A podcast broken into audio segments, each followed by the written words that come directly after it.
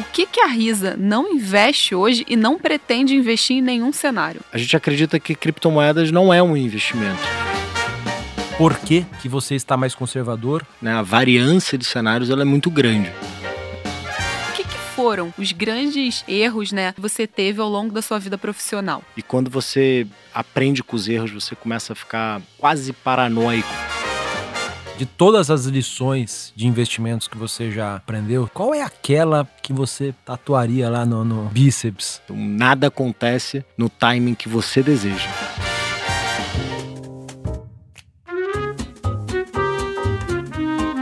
Bom dia, boa tarde ou boa noite. Meu nome é Samuel Ponsoni, eu sou gestor dos fundos da família Selection aqui na XP e esse é mais um episódio do Outliers. Como de praxe, tenho aqui do meu lado a presença da Carol Oliveira. Tudo Oi, bom, Carol? gente, tudo bom? Prazer estar aqui com vocês hoje. E o nosso convidado hoje é um cara que tem bastante história com a XP. É o Daniel Lemos, ele é o sócio fundador da Risa Asset e vai contar pra gente bastante do que ele tá fazendo lá. É uma gestora bem diferente aí da média do mercado e ele vai falar por que, que ela é diferente. Lemos, depois de muito tempo tentando, obrigado pela tua presença. Imagina, eu que agradeço em nome de todos da Risa e... É, Lemos, começar aqui já de, de, de bate-pronto, a pergunta padrão que a gente faz aqui no comecinho. Cara, conta um pouco da tua experiência, teu histórico profissional, formação, até culminar aqui na, na, fundação da Risa, por favor. Eu comecei minha carreira no mercado financeiro em 2000, depois de ingressar na UFRJ e terminar por volta de 2001, 2002 a faculdade de engenharia de produção. Comecei em 2000 como estagiário no Banco Pactual, fiquei lá por sete anos. O banco depois entrou naquela negociação com o UBS, eu resolvi sair e fui é, fazer o que vários cariocas acabam fazendo, né? A gente brinca que é como a morte é inexorável, o carioca acaba vindo morar em São Paulo. e, e fiquei, fiquei desde 2007 até hoje em São Paulo, passando por várias instituições. Na mudança do antigo Banco Pactual para para Mauá secular, eu continuei olhando os mercados internacionais, mas sempre focado em renda fixa, né, em juros, câmbio e dívida de países emergentes. É, no caso da Mauá, mais focado em Latam. E no Pactual, é, curiosidade é, sobre o que a gente está vivendo agora, eu também cobria Ucrânia e África do Sul. Caramba. Então é bastante curioso ver a história da Ucrânia desde 2003, 2004 até hoje. E depois da Mauá, eu acabei fazendo algum, alguns empreendimentos, dentre eles é, uma empresa chamada Octante. Depois aceitei uma proposta para ir para o Credit Suisse, comecei a operar os mercados locais. Né? Uh, no Credit Suisse eu fiquei por mais ou menos dois anos. Saí de lá quando, quando também o Credit Suisse, porque era hedging grifo, o Credit Suisse começou a intervir, de certa forma, no, no management da empresa de uma forma mais intensa e fui para XP, que naquela época era um, um papel em branco, né? tinha muita coisa para ser construída e foi uma jornada de sete anos, né? como você comentou, maravilhosa, passando por diversas áreas, é, sendo responsável pela criação de produtos, criação de time, é, montagem de novas iniciativas, então foi bastante é, inovador e enriquecedor. Lá também fui CTO, né, que é, é o chefe de tecnologia, vamos assim dizer, e também de operações além de várias áreas como renda fixa, fundos imobiliários, previdência, seguros, a própria gestora, diversos uh, caminhos que hoje a gestora tem na, na XPG, né, que é a antiga XPG, foram é, conceitos que a gente tentou desenvolver, o mercado ainda era meio resistente, principalmente os fundos de crédito estruturado. E depois da minha saída em janeiro de 2019, eu fiquei um período programando o que seria uma gestora diferente, como você comentou. E o principal que a gente se preocupou naquela época foi não ter a pressa de montar os produtos para depois contratar times. E sim ao contrário, a gente teve a preocupação de achar as pessoas e aí sim pensar é, no conceito de como que seriam esses fundos em relação à volatilidade, como é que seriam os fundos em relação à composição de carteira, segmento que atua. E aí, ao longo de 2019, eu escolhi cinco grandes áreas para ter de atuação até antes de ter esses fundos, que são os fundos que a gente tem hoje, concebidos. Essas áreas foram agronegócio, securitização e carteiras, venture debt, renda fixa e que a gente chama de direct lending, que é ter essa proximidade direto com as empresas para fazer as operações customizadas. E assim a Risa nasce em janeiro de 2020, um, com o primeiro fundo dia 14 de fevereiro de 2020, um mês para o pico da pandemia. então foi bastante desafiador em vários aspectos, não só a gestão de volatilidade, de carteira. A construção da empresa, né? Ter que fazer muita coisa remotamente. Né? Motivar o time, né? um, primeiro, um primeiro mês extremamente desafiador. Os fundos de renda fixa tiveram um outflow gigantesco, porque a taxa de juros foi para 2%, a atratividade relativa a, a, outros mercados, como o mercado de renda variável, ficou muito comprometida uhum. e a gente teve um desafio bastante grande de se provar, de captar, de constituir aqueles fundos que a gente tinha no plano original. Mas graças a Deus tudo foi muito bem, a gente é, praticamente completou o plano e hoje a gestora tem 10 bilhões de ativos sob gestão. Cara, é natural, lemos assim, que uma carreira tão diversa e tão completa, ela tenha uma série de erros e acertos. Então aqui também é uma pergunta básica do nosso grande questionário de gestores, o que, que foram os grandes erros né, da carreira, os grandes aprendizados que você teve ao longo da sua vida profissional? Tem dois, dois blocos. Eu diria que o primeiro são pequenos erros relacionados a não coletar todas as informações. E quando você aprende com os erros, você começa a ficar quase paranoico em ter todas as, ou perto de todas as informações possíveis, ou pelo menos aquelas que estão ao seu alcance.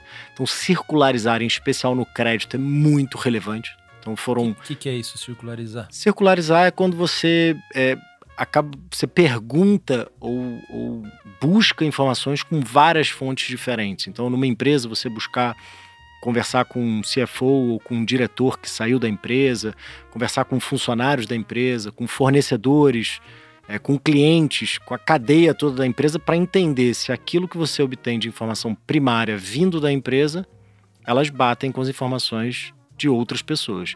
E quando você começa a encontrar muita inconsistência, você levanta uma bandeira amarela e tenta entender o porquê que essas inconsistências estão acontecendo. Pode ser pelo lado da empresa, pode ser por alguma é, divergência de mercado, ou pode ser realmente não, não, as coisas não estão batendo, talvez não seja é, tão interessante quanto você imaginava fazer aquele investimento.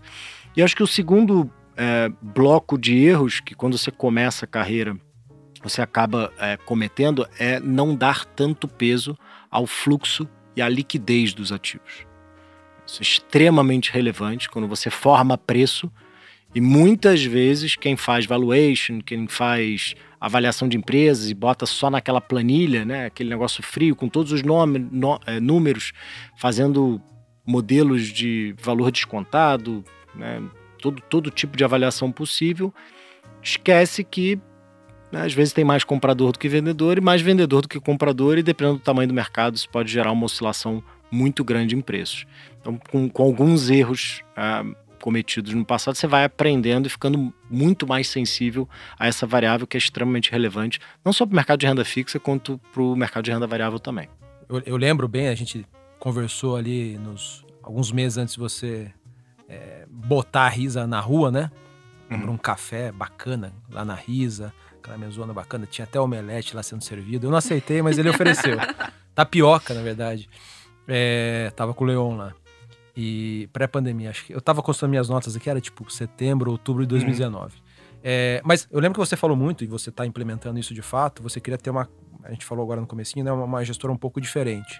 É, você falou de, de, ter primeiro as pessoas, depois os produtos, é, você citou ali uma, uma, série de áreas diferentes, né?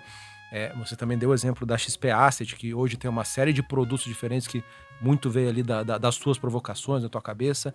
É, queria que você explicasse um pouco que, que é o, o, o, racional por trás de você ter essa casa multiprodutos focando uh, em alguns segmentos que não são tão comuns aqui na nossa indústria, né?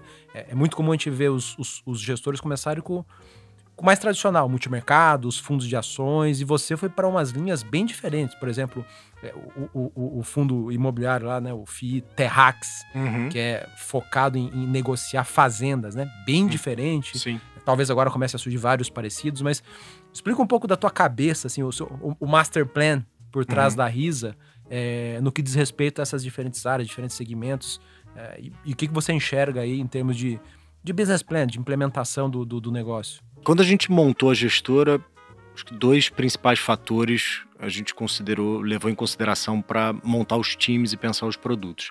O primeiro deles era olhar para setores que as gestoras em geral não olhavam, era, eram quase que negligenciados. Você acabou de citar um. O agronegócio, você não tinha uma gestora focada, é, com um time focado em, em agronegócio. E a gente, quando trouxe o time, se debateu com o desafio de montar um produto que fosse diferente, que trouxesse, aí vem o segundo pilar, que trouxesse uma descorrelação, algo novo. Porque quando você vem com uma gestora que compete no mesmo lugar que todo mundo, você acaba é, tendo um desafio muito grande de provar isso ao longo do tempo. Né? Por mais que sua performance seja estelar, você está navegando num lugar onde existem 40, 50, 60 gestoras competindo num mesmo nicho. E a gente resolveu fazer o contrário. A gente foi para um lugar onde ah, oferecia para os clientes um, veículos que eles não tinham é, possibilidade de investir em nenhum outro lugar. Quantas vezes a gente na XP não ouviu, inclusive, clientes Pô, como é que eu invisto em terra? Como é que eu invisto no agronegócio? Tirando os CRAs que nasceram ali perto de 2016, 2015, né, mais ou menos, e vieram evoluindo com, com CRAs de grandes empresas, inclusive algumas delas listadas, tirando isso, no final você está fazendo um CRA de uma empresa, né? É, dando dívida para uma empresa. É uma, às vezes até uma debênture travestida, né? Exato. Então você tinha alguma exposição ao setor agro, mas ela era limitada a grandes empresas. Quando a gente criou esse fundo que compra terras de soja, milho e algodão, a descorrelação com outros mercados, com o mercado de renda variável, com o mercado de renda fixa, é enorme. Então você traz realmente um benefício marginal no portfólio do cliente, dando retorno sem necessariamente competir com, com, outros, com outros fundos. E a gente fez isso com uma excelência muito grande. Né? O time é dedicado, com muitos anos de experiência, isso não só no agronegócio, como, é, por exemplo, no Direct Lending, que a gente tem um fundo imobiliário também de sales and leaseback, que é você compra e aluga de volta, olhando para a readequação da, da estrutura de, né, de, patrimonial da empresa. Você gera liquidez com um ativo que muitas vezes o banco não pega em garantia. Então você gera um valor muito grande para a empresa. Então também foi uma inovação grande. A gente é o único e o maior fundo de sales leaseback do mercado. É o, a gente acabou de fazer uma, uma oferta do, do, do relacionado a isso. Então acho que são esses dois aspectos. O primeiro é, trazer é, coisas que não, o cliente não tinha acesso e montar produtos que fossem que são descorrelacionados com a indústria tradicional. Começando por aí, mas ao longo do tempo você pode ir para os outros caminhos também, de ter o multimercado tradicional, entre aspas, o fundo de ações tradicional. Sim. A, a, primeira fase foi focar, a gente focou nesses, do, nesses cinco primeiros núcleos de gestão e agora a gente vai investir em alguns outros núcleos de gestão. Ah, talvez mais tradicionais, como você comentou. Renda variável, infraestrutura, imobiliário e a criação de um novo núcleo de gestão. A gente tem até divulgado nas nossas mídias sociais, chamado Venture Builder, onde a gente tem um FIP, que é um fundo de investimento em participações, e faz investimentos numa empresa, essa empresa criada do zero para competir num determinado segmento, que a gente também acha que existe é, diferencial competitivo é, na criação dessa empresa, trazendo sócios competentes para tocar. É um fundo para investir em, em, planos de negócio, em nem planos empresas. de negócio, exatamente. Muito bacana, Lemos. E aí, pensando, uma gestora com tantas linhas de negócio né, e tão descorrelacionada, ela acaba demandando é, um número de pessoas maior do que se fosse uma casa monoproduto. Então conta pra gente como é que ela, como é que tá dividida a riso, seja em tamanho, seja em número de pessoas. Uma coisa que eu ia pedir um momento tecla SAP aqui, no começo do podcast, você começou a falar do Venture Builders, você falou do Venture Debt, você falou do Direct Lending. Se você puder fazer uma tecla SAP e explicar as estratégias pra gente. Perfeito. Falando dos cinco núcleos de gestão. Primeiro deles, renda fixa, nesse não precisa de tecla SAP. Uh, a gente acredita que, ainda que seja um, um, núcleo de gestão focado em algo tradicional, a gente tem um olhar diferente, bastante linkado com aquele aspecto que eu falei dos, dos aprendizados de gestão, muito focado em fluxo. Então, é, monitorando diariamente todos os fluxos em todos os fundos, todas as carteiras multimercado, renda variável, renda fixa, e tentando é, é absorver essa percepção de fluxo, que é o que no final faz preço. Então a, a visão é um pouquinho diferente. Obviamente a gente tem analistas dedicados para fazer o valuation e ter essa, essa análise mais micro, né? que é o case da empresa, que é o case setorial. Ter uma visão mais micro é muito importante. Nessa linha aí, quais são os fundos que, que estão presentes? Depois a gente fala o que, que eles tá. fazem, mas. Tá. A renda fixa ela faz a gestão do Lotus, tá que é um fundo de gestão de caixa, ah, um fundo conservador, ele é um fundo D1, né? Tem o Lotus e o Lotus Plus ele faz a gestão também do Daikon. O Daikon ele é um fundo diferente do que já foi montado no mercado, onde a gente faz a renda fixa não sob a ótica de alocação, mas de geração de alfa. Então a gente entra num, numa debenture, num determinado preço, se esse preço sobe bastante, ou seja, se a taxa de retorno ela cai e o preço se valoriza, a gente pode acabar saindo numa janela relativamente curta para gerar esse valor para o cotista, além de operar o que a gente chama custo do dinheiro, qualquer dinheiro, seja ele das, das empresas, o custo de empréstimo das empresas, que são através das debêntures, uh, dos bancos, que são as letras financeiras, do próprio governo, que é a taxa de juros, então a curva de, de juros futuros, né, os, os vértices lá, janeiro 25, janeiro 27, inclinação de curva e inflação implícita, e o custo do real versus dólar, que é o dólar. Então, tudo que é relacionado ao custo do dinheiro, o DAICOM é focado como um multimercado para fazer é, a geração de valor para os cotistas. Então são esses dois, três grandes fundos que a, que a renda fixa faz a gestão. O segundo tem uma tecla SAP, o Direct Lending nada mais é do que empréstimo direto, traduzido pro, né, de forma simples, e é isso que a gente faz. Como? Não que a gente vá fazer o empréstimo, porque a gente não é banco direto, mas a concepção daquela dívida, o prazo, a estrutura, a garantia, como é melhor para a empresa tomar aquele crédito, né? quase uma consultoria embutida. A gente se aproxima das empresas, conhece a, o time de gestão da empresa, o dono, os sócios, faz uma análise profunda e muitas vezes em parceria com um banco ou até outras gestoras, a gente faz uma operação que estrutura a, a, a estrutura de dívida da empresa, né? Readequa a estrutura de dívida da empresa de forma a gerar valor. E muitas das vezes essa área coloca o que a gente chama de kicker. Esse kicker é um prêmio. Se esse caso for muito bem sucedido, os nossos cotistas se beneficiam disso através de um ganho adicional, além daquele colocado nos, no custo da dívida. Além do juro pré-combinado. Um, um prêmio. Se a empresa for bem, ela paga. Quem emprestou dinheiro ali, o fundo, Exatamente. ganha um pouco a mais. Exatamente, e os cotistas são beneficiados. O terceiro núcleo de gestão é securitização em carteira, olha para tudo que é pulverizado. Por exemplo, uma, uma construtora ou uma incorporadora tem um monte de recebíveis oriundos de venda de apartamentos. A gente olha para essa carteira de uma forma mais estatística, né? Eu não vou olhar o crédito de cada uma das pessoas, mas sim eu vou olhar o empreendimento, a garantia, como que essa carteira performa, né? Como que os, os mutuários estão pagando essas parcelas e como é que essa carteira está tá se comportando.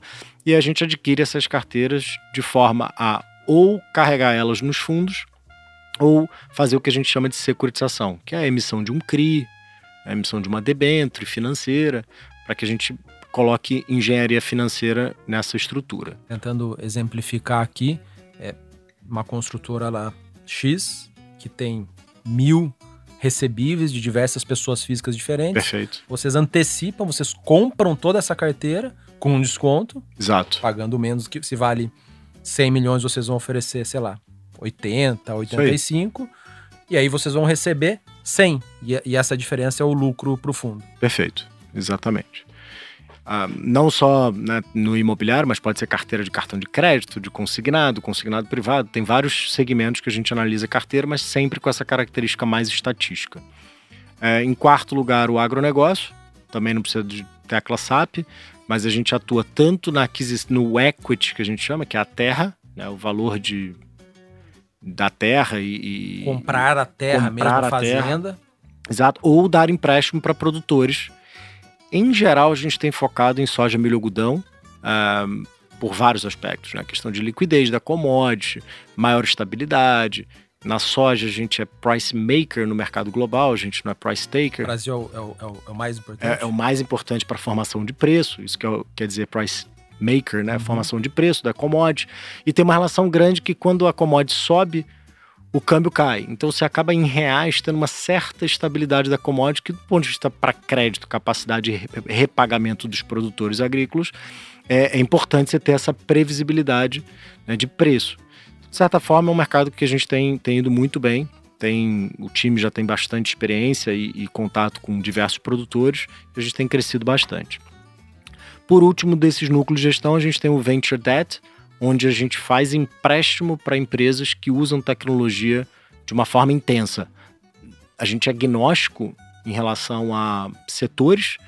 Pode ser uma empresa de varejo que usa muita tecnologia, pode ser uma empresa de SaaS, né, que é Software as a Service, um, pode ser diversos setores diferentes, pode ser de RH, de governança corporativa, né, pode ser uma empresa de recebíveis, contanto que a base da empresa seja uma base tecnológica. Uhum. E aí a gente entra com o propósito, muitas vezes, de adiar uma rodada de um venture capital, de um private equity, dando valor e retendo os sócios, né, os fundadores, com mais equity, deixando eles alinhados. Então, é uma dívida também que a gente usa a questão do kicker. Para poder, se aquilo dá muito certo, a gente traz para o investidor um retorno adicional relacionado a esse sucesso da empresa. É, é coisa pra caramba. Então, pra gente recapitular, na parte de renda fixa, tem os fundos Risa Lotus, Risa Lotus Plus, Risa Daicon. Depois, o segundo foi o que? O Direct Lending? Direct Lending. Quais são os produtos nessa vertente? Direct Lending, ele participa de um fundo que eu acho que a gente vai falar depois aqui, que é o Risa Meiene, okay. porque ele é um fundo de alocação. E ele tem um fundo próprio, que é o, o fundo imobiliário Risa Arctium. Arctium. Arctium, que é o. É, isso é de carioca. A gente não falou disso, né? Tem um ponto, um parênteses aqui que a Risa, os nomes dos fundos, produtos, são todos derivados de raízes, né? Exato. Raízes de latim ou grego. Então, Perfeito. Então é esses nomes mais, mais. Tirando o Terrax, que tem uma história boa, né? A gente não sabia qual raiz usar, até porque já era do agro, então qual raiz a gente coloca. E aí eu falei, dado que é para terras, vamos botar de terras. Aí alguém me perguntou, mas com X ou com S, carioca? Porque aí ficou com X. Mas então tem o, o Arctium, ou Arctium, é, que é focado em direct lending e ele é listado. Exato. Depois, na terceira vertente que ah. você falou, foi o de, de securitização em carteiras. A gente não tem um fundo específico lá, mas ele tem uma boa participação no portfólio do Risaquim, que é o nosso fundo imobiliário de CRI. Exatamente tá porque CRI envolve muita securitização. Perfeito. Uh, no agro, no Venture Debt, a gente não tem um fundo específico, ele é parte do portfólio do Meiene, uh, né, o que é originado lá vai para o Meiene. E no, no agro a gente tem dois grandes, três grandes estratégias. Um, são dois fundos, que é o Fiagro, a gente foi o primeiro Fiagro numa 400, captou 300 milhões de reais, e o Risa Terrax, que tem 1.1 bi, uh, também é um, um, um fundo imobiliário listado. Perfeito. E aí a gente tem um portfólio de crédito né, que esse time olha dentro do MEN também, porque o MEN é multi-estratégia. Perfeito, perfeito. Então a gente poderia dizer que, de certa forma, como produtos multimercados tem aqueles projetos multimesas de vez em quando, né? A Risa tem um projeto de multimesas de estratégias relacionadas com crédito e agronegócio, né? Perfeito. Exatamente. Belo resumo. Poxa, Lemos, tem várias células aqui que, que você detalhou, são vários produtos, dá pra gente fazer outros bate-papos para falar é, de cada uma das vertentes, mas vamos tentar focar um pouco mais na parte de renda fixa, nos fundos mais tradicionais aqui, entre aspas, né, os 555, os não listados. Eu queria que você falasse um pouco pra gente, com um pouco mais de detalhe, a diferença entre o Risa Lotus, o Lotus Plus, o Daikon e o Meiene em termos de objetivo de retorno, risco esperado ali em termos de volatilidade. Você consegue dar um panorama para gente? Sim. Como você comentou, todos são abertos. A primeira diferença entre todos eles é a questão do prazo de resgate. A gente começa com o Risa Lotus, que é um D1, vai para o Lotus Plus, que é um D30, vai para o Daikon, que é um D60, e depois o MEN, um 180, que muito provavelmente a gente deve fechar ele em algum momento em março. A gente está planejando fazer a abertura de um veículo também Meiene 360. Diferença principal entre o Lotus e o Lotus Plus é o prazo de resgate e, obviamente, a alocação que a gente faz na carteira de crédito que a gente chama de high grade, né? Uhum. Que são as empresas de ótima qualidade de crédito. O Lotus D1, né, o Lotus Simples, ele acaba alocando menos nessa carteira de crédito porque ele precisa fazer frente a qualquer resgate imediato dos cotistas. Tem mais caixa. Tem mais caixa. Né? Carrega mais caixa. Hoje o fundo apresenta mais ou menos 30% de caixa e 65, 60 e poucos por cento em high grade e um, um pedaço pequeno em crédito estruturado. Né? Também high grade, com uma característica muito de risco-retorno que nos agrada bastante.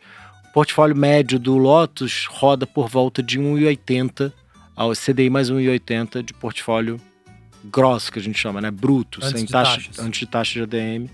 O Lotus Plus já tem um caixa um pouco menor, por volta de 20%, 15%, oscila. Né? Nesses dois fundos a gente está relativamente conservador, a gente não está muito agressivo na alocação de crédito. É, e é um D30, a, a grande diferença é que o Lotus Plus vai ficar aberto quase que para frente e o Lotus D1 a gente tem fechado ele com mais ou menos uma capacidade de 5 bi. Uhum. O Daikon é um pouco do que eu comentei antes, ele é um multimercado de baixa vol, uma volatilidade para rodar entre 2,5% e 5% no máximo, é, com 5% em momentos bem raros do fundo, a média para ser uns 3,5%, operando os mercados de crédito sob uma visão diferente do que é o Lotus e o Lotus Plus. Mais tático. mais tático, mais. posições maiores, não sei se você ia me perguntar, mas o Lotus e o Lotus Plus tem uma posição média de 0,5% do portfólio. É, então, 150 Super nomes, pulverizado. bem pulverizados, são, são nomes que a gente tem posições relativamente pequenas. E a maior posição, quando a gente chama de high conviction, né, que é a altíssima convicção de que aquele caso tem um potencial de ganho grande, a gente vai para 2%. Isso no Lotus. Quando a gente faz essa transcrição para o Daikon, o Daikon já, é um- já são posições maiores, 1,5%, 2% do fundo. E quando a gente tem alta convicção, a gente vai para posições perto de 5%, 7% do fundo, para exatamente expressar esse potencial ganho de forma relevante, porque senão também não vale a pena. E aí entra um pouquinho daquela questão da liquidez, né? O Daikon foca em, em ativos que têm liquidez, que fechamento de taxa você consegue entrar e sair e expressar esse valor adicionado para o cotista de forma rápida, porque senão você fica preso no- na posição. Você tem um. um, para esses três fundos que você já comentou, tem uma expectativa de retorno da gestão? Eu sei que não dá para prometer nada, Isso, obviamente. isso mas- é uma curiosidade nossa também. A gente, ao longo do trabalho inicial de concepção dos fundos, a gente dá visibilidade no site exatamente como é que a gente espera. A gente é meio ET, né? A gente olha para cinco anos sempre para frente. É o- geralmente o investidor brasileiro ainda não tem tanta ah, essa visão de longo prazo, mas a gente faz uma programação do fundo, pensa ele para um horizonte de cinco anos. O Risalotos é para dar alguma coisa como CDI mais meio, CDI mais um. O Daikon a gente já está falando de CDI mais 2,5 a 3,5. E aí o MEIN, o 180, é para um retorno de CDI mais 4,5. A grosso modo, CDI mais 4,5 a CDI mais 5,5. Persegue esse objetivo de retorno. E aí, obviamente, qual é a diferença do Lotus para o Mayenne, né? Pensando que o Daikon é mais multimercado, é mais trading do ponto de vista de alocação e geração de valor. Ah, o Mayenne, ele olha para operações menos líquidas, muito focada naqueles núcleos de gestão que a gente falou, o direct lending, a securitização e carteiras, o agronegócio, com posições mais estruturais. E quanto maior o prazo de resgate, se a gente fizer um MN 360, a gente caminha para ter menos caixa e esse retorno potencial ele aumenta. Isso é bastante relevante, né? porque para um fundo que tem um portfólio a CDI mais 6, quando você diminui o caixa que te detrai para CDI, você diminui esse CDI, o que fica alocado em CDI, você aumenta a quantidade de portfólio que vai a CDI mais 6. Uhum. Então, obviamente, você aumenta bastante o potencial de retorno do fundo. Ah, o MEN é a nossa estratégia principal na gestora, exatamente porque ele reúne todos os núcleos de gestão, toda essa inteligência que a gente falou, são quase 40 pessoas dedicadas à gestora, na gestora a, a- a esses segmentos. O MEN ele expressa exatamente essa, essa alocação, esse, é o flagship da, da gestora. Ele bebe de cada uma dessas verticais diferentes. Exatamente, exatamente. E até pegando esse gancho, Lemos, é, a gente viu que tanto no ano passado quanto também no começo do ano de 22, a captação em renda fixa ela tem sido muito expressiva e muito relevante, mas também muito concentrada em mandatos de altíssima liquidez, como por exemplo o Risa Lotus, né, produtos D0, D1. Uhum. E você fala de toda a grade de produtos que vocês têm, que também passa por grades de produtos que são mais ilíquidos. Então, queria te pedir até uma mensagem, né? É, uma opinião do que, que você acha assim que o, o investidor ele ganha ao ter também alocação em mandatos mais ilíquidos na parte de crédito privado. Há mais ou menos nove anos atrás, o, a principal LCI que era investida era uma LCI de 30 dias. Até um instrumento bancário, ele era um, com liquidez com liqui de 30. É, com liquidez diária. Uhum. Os bancos foram talvez os principais precursores em acabar com isso. Porque a necessidade das empresas é de longo prazo. Quando o banco captava em curto prazo, 30 dias com liquidez diária, você fica com faca uma faca no pescoço. Obviamente, o que o banco fazia? Pagava pouco. Então, tudo que tem liquidez imediata, no final você está tendo uma rentabilidade mais baixa do que o potencial que você teria se você topasse investir por um prazo mais longo. Isso vai desde as LCIs lá atrás, dos CDBs, passaram pelas letras financeiras, depois pelas debêntures, começaram a surgir as debêntures de 7 anos, de 9 anos. E, obviamente, isso tem se traduzido também para os fundos de investimento. Quando você olha para o potencial do Lotus, o Lotus vai ter um potencial nesse horizonte de 5 anos de CDI mais meio, CDI mais 0,75, 1 no máximo. Quando você olha para o MEN, tem mais 4,5. Se você fizer esse valor por 5, 7, 10 anos, uma poupança estrutural, a diferença de riqueza que se cria para o investidor é enorme. Enorme. E acho que aos poucos o investidor está aprendendo isso. Tem uma estatística que a gente consegue olhar, porque a gente tem o um código dos cotistas, a gente não sabe quem que é, porque a gente faz a captação principalmente com a XP, por conta e ordem. Então eu não sei quem é o cotista final, mas eu sei um número. A gente percebe que uh, muitos, mais ou menos 30% dos cotistas ficam muito mais do que um ano num fundo de liquidez diária. Ou seja, o negócio. Ou seja, se ele pegasse muito. 30% do portfólio dele, obviamente cada um é um, mas na média, se você pegasse 30% desse dinheiro que está no Lotus, transferisse ele para o MEN, você tinha uma geração de valor enorme de poupança. O brasileiro está aprendendo a poupar, isso é muito positivo. Já vem, né? vem desde 2010, quando surgiram os primeiros instrumentos diferentes de renda fixa, para esse desenvolvimento da indústria. Né? Não existia.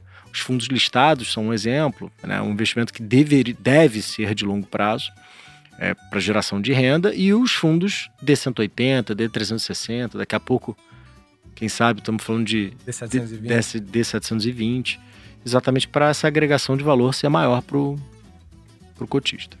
Bom, Lemos, é, queria para o nosso terceiro bloco aqui, que a gente fala um pouco mais de cenário e posições dos fundos, é, o que você eventualmente puder falar. Queria pegar o gancho no, no, bloco anterior, que você falou, que você comentou já, né? Você adiantou que vocês são um pouco mais conservadores nos fundos mais líquidos, né? Que é o Lotus e o Lotus Plus.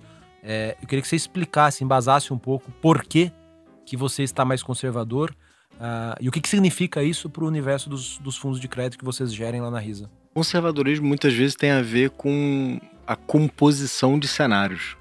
Hoje, quando você olha para o Brasil, você consegue enxergar diversas, né, a variância de cenários ela é muito grande. Você tem a questão de eleições, você tem uma discussão de quão longe esse ciclo de alta de juros tem que ir. A gente acha que está próximo do final, mas dependendo de como a inflação se comporta, pode ser que demore um pouco mais.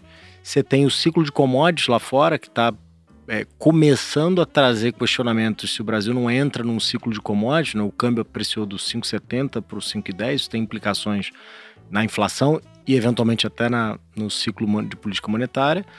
Você tem lá fora a alta de juros americana que, e, e a redução do, dos estímulos. Você tem eleições e agora, para apimentar tudo, você tem a questão da, do conflito Rússia e Ucrânia. Quando a gente coloca tudo isso numa panela, a gente tem dificuldade de enxergar valor, valores relativos. Então a gente prefere, nesses momentos, é, aguardar do que ter grandes convicções. Né? Acho que uma coisa que os clientes, os investidores muitas vezes ficam ansiosos é para falar sobre uma posição. Não, o que, que você está achando? E muitas vezes você ponderar que os cenários eles podem ser, né, são múltiplos, com probabilidades às vezes muito parecidas né, de, de se desenvolver, muitas vezes é melhor você esperar esse desenvolvimento do que você tomar uma posição. Uhum. É, faz parte da inteligência de gestão. Então, quando a gente olha para o cenário né, de curto, médio e longo prazo, a gente tem muitas dúvidas para serem resolvidas. Não que todas vão ser resolvidas de uma, de uma só vez, mas os preços podem refletir em algum momento exageros que nos permitam fazer investimentos com melhor risco-retorno do que agora. Com isso, a gente tem sido conservadores, conservador nos fundos. Reflete na posição de caixa, então a gente tem mais caixa do que a gente poderia ter numa, se a gente tivesse extremamente otimista. Na, no prazo das operações, então, que a gente chama de duration, está mais curto do que a gente poderia ter, então a gente pega a duration aí de 1,8, 2 anos só, é Bom, bastante curto. ali de 5, 7 anos, vocês têm evitado, têm comprado mais debentures Exato, porque que estão ali para vencer no mercado secundário. Exatamente. A gente veio na parte de juros, tomado em juros, quando a gente teve essa, vamos dizer assim, reprecificação de um ciclo de política monetária mais intenso. Mas há dois dias atrás a gente praticamente zerou a posição, porque realmente aqui no janeiro 25 a 11,50 já precifica uma Selic de 12 e pouco, né, nesse curto prazo, e um ciclo depois, eventualmente, de queda. Parece que está num. Né, num é, tá é não tem muito. Ah, não salta aos olhos para nenhum dos dois lados. A gente prefere ficar neutro. Isso, é, essa posição aí, apostando na alta ou na queda dos juros futuros, vocês fazem mais, mais no DICOM? Mais no DICOM. Pode fazer no Lotus e no, no não. Plus, ou não? Ah, poder pode, mas a gente mas não, é não, faz, não, não, faz. Não. Só se for para proteger de indexador. Vamos supor, eu tenho uma posição em CDI, eu quero proteger a parcela pré, por hipótese, ou um percentual do CDI, uma debênture em percentual do CDI, e eu quero transformar ela para CDI. A gente pode fazer, mas limitado a essa exposição. Perfeito. O DICOM é que é para ter mais essas movimentações, e a gente está bastante neutro, assim, não tem uma visão de grandes convicções. São muitas variáveis, né? Uhum. Te uhum. falei de algumas aqui. Ainda tem aquela questão de da rotação entre investimentos de valor, pra, de crescimento para valor, né, que eles chamam de growth para value. A gente não sabe o, a extensão que isso pode tomar, porque a taxa de, o aumento de taxa de juros no, no, nos Estados Unidos, ela muda completamente a percepção de investimento no médio prazo. É, o que, que você quer apostar? Se o custo do dinheiro é zero, né, se Fed Funds é zero, você topa investir em, em empresas que têm grande crescimento. Mas que vão demorar para dar lucro. Né? Porque o valor da empresa está no longo prazo. No momento que você sobe o custo de oportunidade e os Fed Funds sobem, as pessoas começam a dar muito mais valor nas empresas que geram caixa hoje. Que o dinheiro está ali. Né, e menos das valor. O Brasil, de certa forma, se beneficia disso, porque as empresas, elas. Né, as, o Brasil tem menos setores de alto crescimento. Né? Mas a, a, tal da velha economia, commodities, commodities bancos, bancos, siderurgia, mineração. Então, de certa forma, o Brasil acaba se beneficiando por essa rotação e pelo preço de commodities altos. E aí fica aquela dúvida, né? Quão sustentável é essa entrada de estrangeiro? O câmbio vai continuar apreciando? Se continuar apreciando, ajuda o ciclo de política monetária. Você pode ter uma bonança no Brasil completamente apartada de uma volatilidade lá fora. É, como, como, como, é que isso acontece? Só que se você tiver uma volatilidade, um evento disruptivo, eventualmente numa guerra, é, numa invasão, ou, ou, um ciclo de política monetária lá mais forte, vai acabar batendo em todo mundo. Então, como a gente tem essa, multiplicidade de cenários, a gente está mais conservador nesse momento. O, o, olhando no específico, no micro do crédito high grade aqui, a gente viu é, logo que vocês começaram ali, né, o, o, o, tal do spread de crédito, né, que é o quanto que os, que os títulos privados pagam acima do, do CDI ou das NTNBs, é, batendo valores que pô, eu nunca tinha visto. Acho que valores semelhantes. Um movimento semelhante ocorreu em 2002, que eu nem estava no mercado, né, uhum. né, na, na, época da, da marcação ao mercado, maio de 2002. Uh, e vocês se aproveitaram bastante lá, né? O, as, as debêntures mais líquidas do mercado, chegaram a pagar ali CDI mais 4,5, CDI mais 5, CDI mais 5,5. Uh, e esse, esse spread, né, esse valor acima do CDI, voltou ali para 1,7, CDI mais 1,7, CDI mais 1,8, veio aumentando um pouquinho, mas parece que deu uma acomodada ali em torno Sim. de 1,8, 1,9. É, como que vocês estão enxergando esse spread, essa taxa acima do CDI hoje? É, vocês acham que, que, que é justo e, ou não? Vocês acham que preocupa? Vocês acham que pode piorar um pouco mais e por isso isso é uma outra vertente dessa, desse conservadorismo de vocês? A gente acredita que está no, no preço relativamente justo. Por quê? Do ponto de vista de fluxo, né? voltando à história do fluxo, você teve muita saída dos multimercados, muita saída dos fundos de renda variável para entrar nos fundos de renda fixa. Por outro lado, muitas empresas estão acessando o mercado de capitais porque a janela de renda variável, né, de equity, de IPO, fechou. fechou. E aí, para fazer jus frente ao plano de crescimento, até é, rolar dívidas, as empresas têm acessado o mercado de capitais. Uh, e a atratividade dos fundos de renda fixa, ela sempre tem dois componentes, né? O próprio CDI, porque não adianta você ter CDI mais 4, quando você soma 2 é com 4, né? é, dá 6. 6, a inflação de 7 não fica atrativo. Quando você fala de um CDI indo para 12, CDI mais 1,80, você está falando de 13,8%, 14%. Então a atratividade relativa ainda continua grande. A gente acha que fica relativamente estável.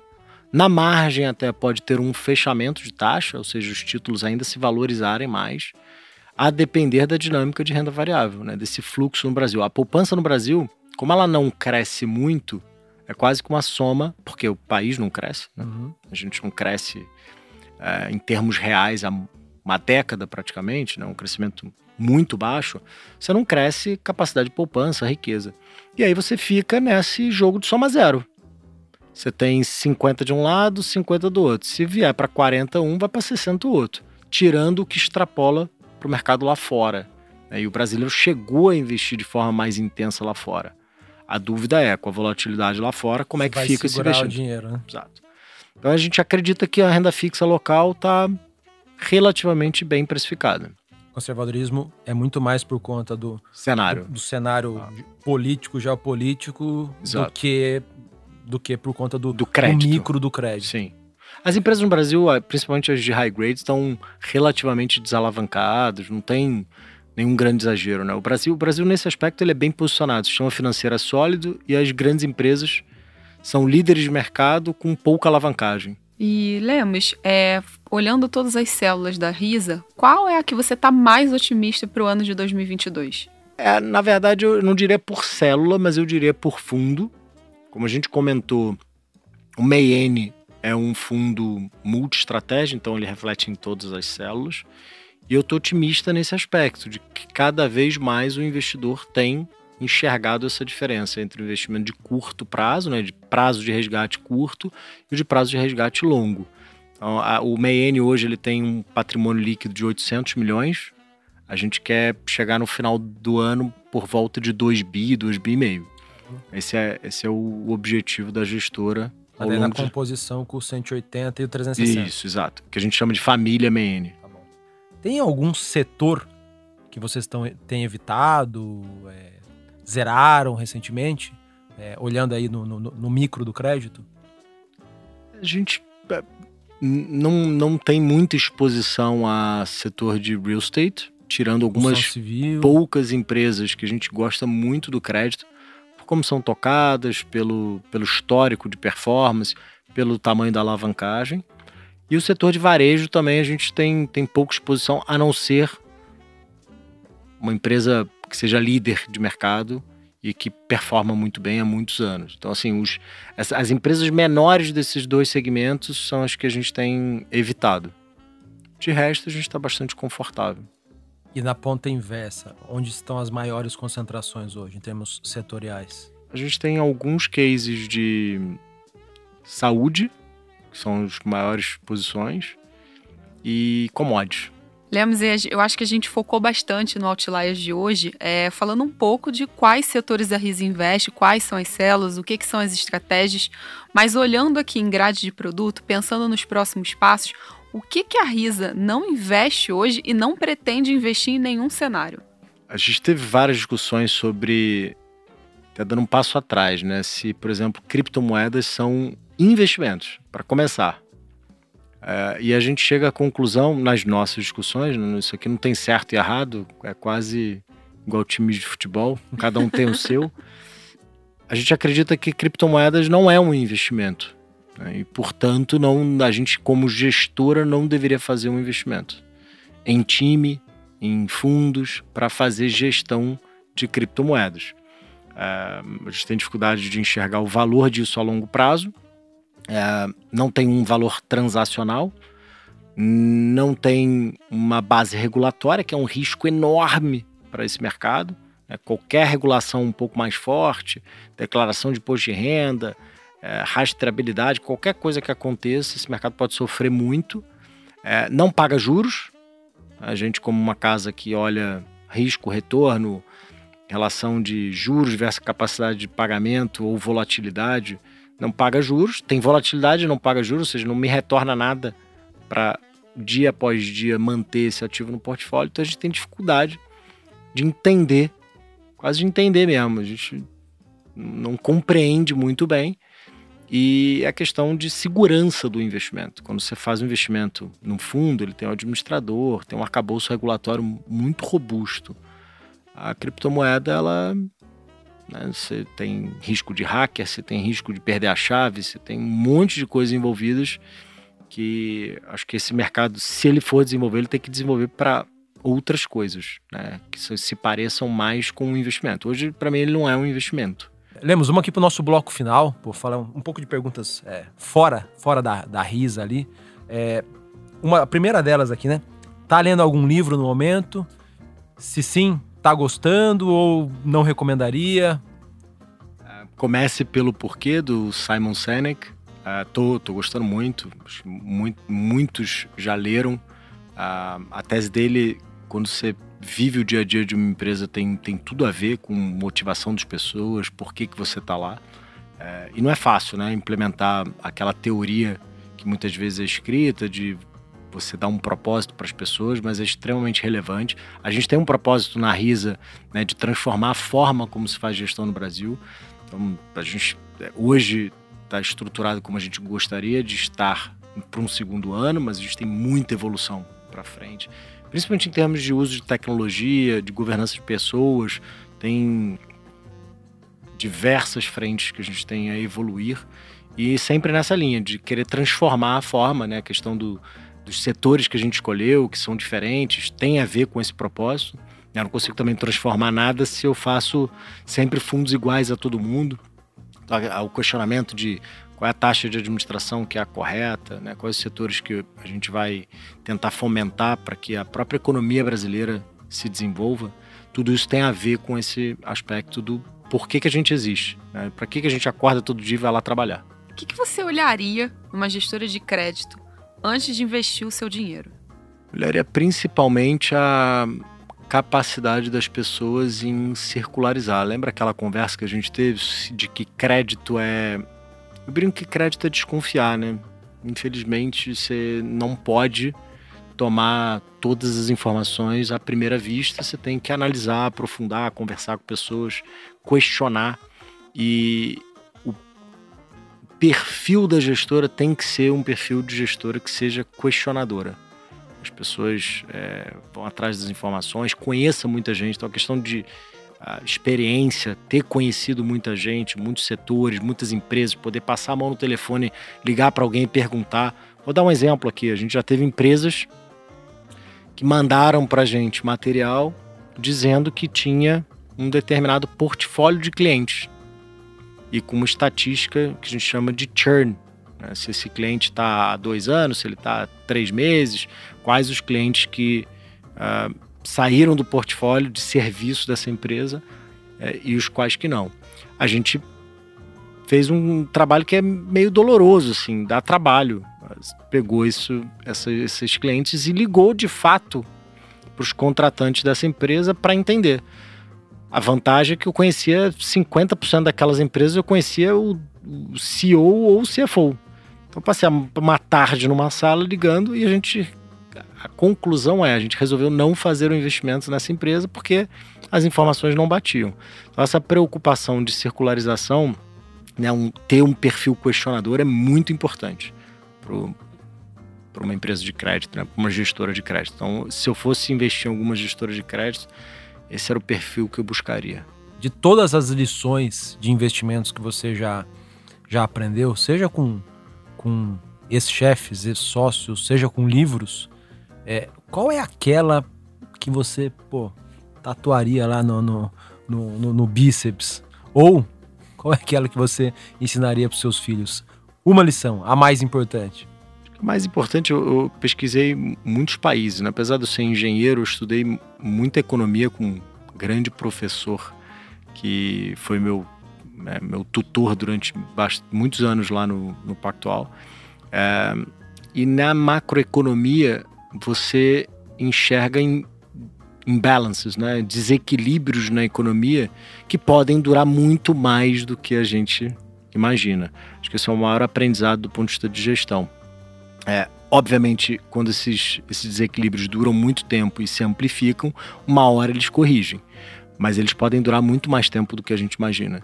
Essa acho que é a maior é, reflexão, aprendizado que eu tive até hoje. Né? Então, nada acontece no timing que você deseja. Né? Tem uma força muito maior que se chama mercado, que leva as coisas para lugares onde você não imagina, apesar de desequilíbrios macroeconômicos. Acho que essa é a maior lição que eu já tive na vida. Lemos, se você pudesse jantar com alguma personalidade do mundo de investimentos, seja atual, seja histórica, é, com quem que você jantaria? Onde vocês iriam e qual prato você pediria nesse jantar? eu escolheria Ray Dalio, da Bridgewaters. Uh, acho que é uma, um exemplo, né? o livro dele conta diversos episódios é, relacionados à vida pessoal, os desafios de se montar uma empresa, né? porque a gente não fala aqui só de gestão, a gente fala de se montar uma empresa com vários princípios, então os princípios eles extrapolam as regras de investimento e, e vão até nas, nas regras de convívio social, de desenvolvimento humano, então acho ser um jantar bastante interessante. Mas se pudesse escolher, acho que tem que escolher alguma coisa brasileira, né, para ele provar e experimentar da cultura brasileira, talvez uma feijoada. Onde? Qual, qual, qual, feijoada você. Ah, tá. aí você é difícil. Poxa. Ah, tinha que ser no Rio de Janeiro, né? Com certeza, com Bom certeza, carioca. Lemos. Boa, bacana. Cara, última pergunta aqui, também de praxe.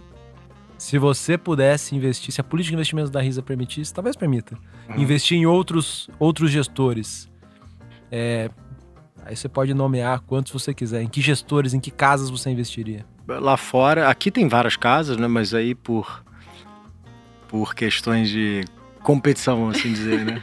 É, dado que não dá para fazer parceria, a gente gosta de fazer bastante parceria. Mas a gente tem algumas gestoras parceiras que a gente divide operações no crédito. Tem muitas boas aqui. Mas eu acho que a grande referência são empresas que conseguiram alcançar o global, né? O ter alcance global. Obviamente, quando você está lá fora, no mercado americano, isso é muito mais fácil. É mais fácil. É, é, é, mais óbvio, porque o mercado já é grande, então quando você tem sucesso, é um sucesso é, amplificável. Então, acho que o próprio Bridgewaters é um, um, um, belo exemplo. Tem alguns outros hedge funds, né? Renaissance é um caso espetacular é, de gestora. Acho que esses dois eu investiria. Poxa. Ó, o legal é que na Bridgewater você já consegue investir pela XP. É. Exatamente. Na Essence ainda não, mas quem sabe. quem sabe, um quem sabe. Boa. Lemos, muito obrigado. Poxa, obrigado vocês. Obrigado pelo seu tempo, pelo bate-papo. Precisamos marcar outros para falar das outras linhas aí de, de negócio. Vamos. Carola, obrigado por mais essa. Eu que agradeço, gente. Foi ótimo. Obrigado. E é isso, pessoal. Obrigado pela audiência. É, nos procurem nas redes. Lemos, como que a Risa tá na, na, na, nas redes sociais? Risa Asset no Instagram, fácil. E lá tem bastante informação, acho que é bem legal acompanhar. Perfeito. Eu tô lá no Instagram como samuel.ponsone, a Carol. Eu tô como RSO underline Carolina. Boa. É isso, pessoal. Até a próxima. Tchau, tchau, gente.